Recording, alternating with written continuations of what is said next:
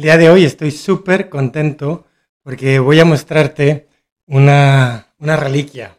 Conseguí una reliquia para mostrarles.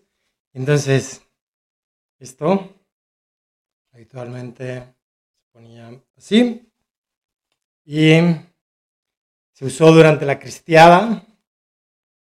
Como sabrás, es una teca preciosa.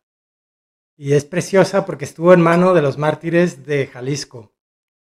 Y pues, como bien sabes, pues tiene, se abre y como imaginarás, aquí adentro iban las formas consagradas. Se tapaba, se ponía aquí y la llevaban oculta de manera clandestina. Pues eh, curiosamente cuando la Eucaristía es, eh, se lleva a una persona que va a morir se le llama viático, es decir, eh, aquella persona va camino, vía en latín significa camino. Aquella persona va camino al cielo. Cuando hay un moribundo, pues más que llevar la Eucaristía, le llevas el viático. Pues en las guerras habrás visto escenas de, las, de la Segunda Guerra Mundial, donde se ven a los soldados celebrando o participando en la misa antes de entrar en batalla, porque sabían de alguna manera que la Eucaristía les llevaba al cielo. ¿Y por qué lo saben?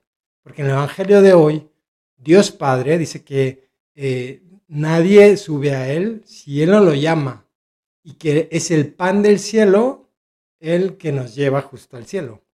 Es como decimos los mexicanos en esa canción, eh, que para llegar al cielo se necesita una escalera grande y una chiquita.